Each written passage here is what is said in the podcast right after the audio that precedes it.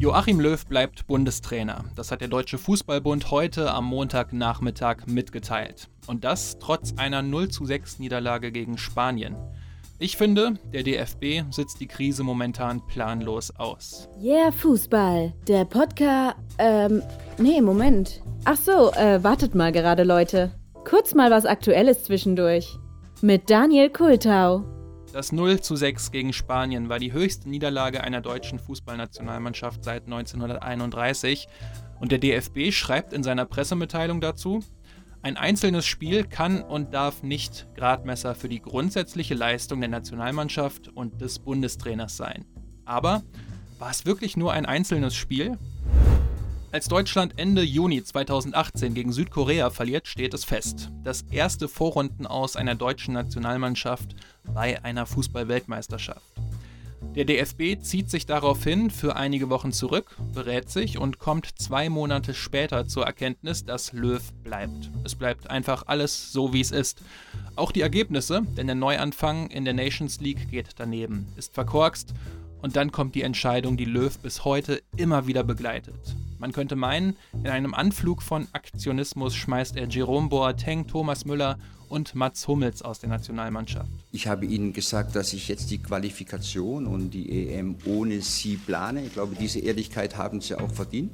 Gerade deswegen weil ich auch diesen jungen Spielern die Möglichkeit geben will, jetzt über Spiele, über diese Zeit, die wir haben, dass sie sich entwickeln. Und es wäre ja wirklich auch ein Eiertanz gewesen, wenn ich äh, zu Spielern, die 80, 90 oder 100 Länderspiel haben, mal schauen, wie es weitergeht, mal gucken, vielleicht im Juni, vielleicht auch im September euch wieder einzuladen, mal sehen, wie die Jungen sich so zeigen.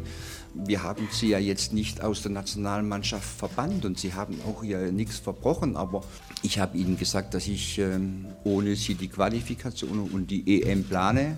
So ehrlich wollte ich zu ihnen auch sein.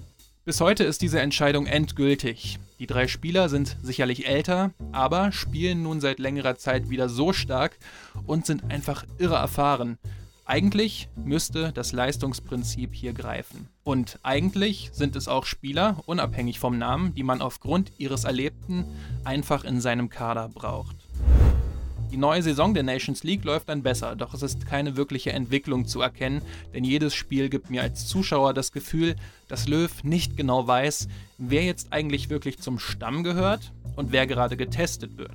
Eine Stammelf, die sich mal einspielen kann, kristallisiert sich nämlich nicht heraus. Der Wechsel des Spielsystems vom fast schon arroganten Ballbesitzfußball bis hin zum schnellen Umschaltspiel hat Löw angeschoben, doch es scheint nicht viel zu bringen, wenn die Mechanismen nicht greifen können. Wobei es da für ihn in der Corona-Zeit sicherlich auch schwieriger ist als sonst, jedoch gab es dieses Problem auch schon 2019. Wenn die deutsche Nationalmannschaft für 2021 einen Slogan bräuchte, dann wäre es wohl sowas wie die Mannschaft. Jetzt ist nämlich eh alles egal. Denn die jetzige Situation ist eine sauschwierige und eigentlich hausgemacht. Löw hat keine eingespielte Stammelf für die Europameisterschaft, die in einem knappen halben Jahr beginnt. Es sind noch drei Spiele bis dahin und in der Gruppe trifft Deutschland auf Portugal und Frankreich und natürlich auch auf Ungarn.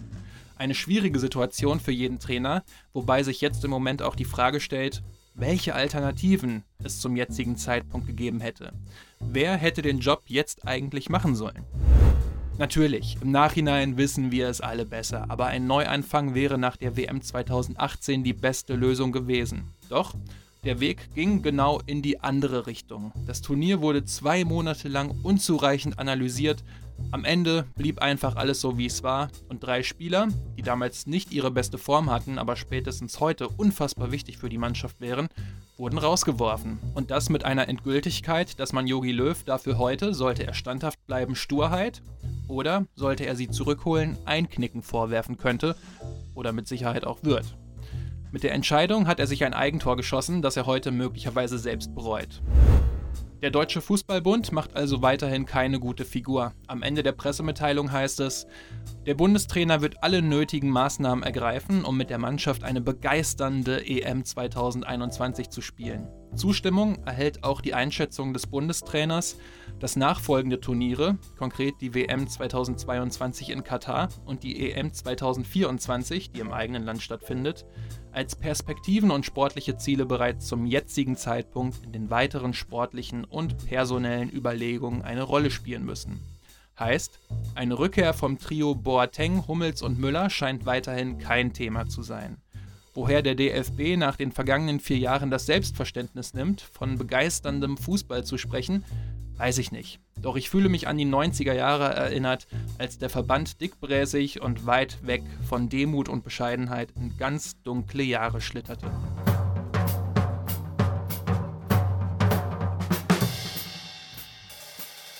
So, das war jetzt meine Meinung zum aktuellen Vorgehen des DFB und dem Vertrauen für Yogi Löw. Ich wollte damit jetzt nicht in den Hate-Train einsteigen, ähm, weil ich glaube, dass Löw ein absolut fähiger Trainer ist. Mir geht es eher darum, dass der Verband momentan völlig planlos und ähm, ja, in trügerischer Selbstsicherheit durch das Meer schippert und dabei die Probleme nicht erkennt.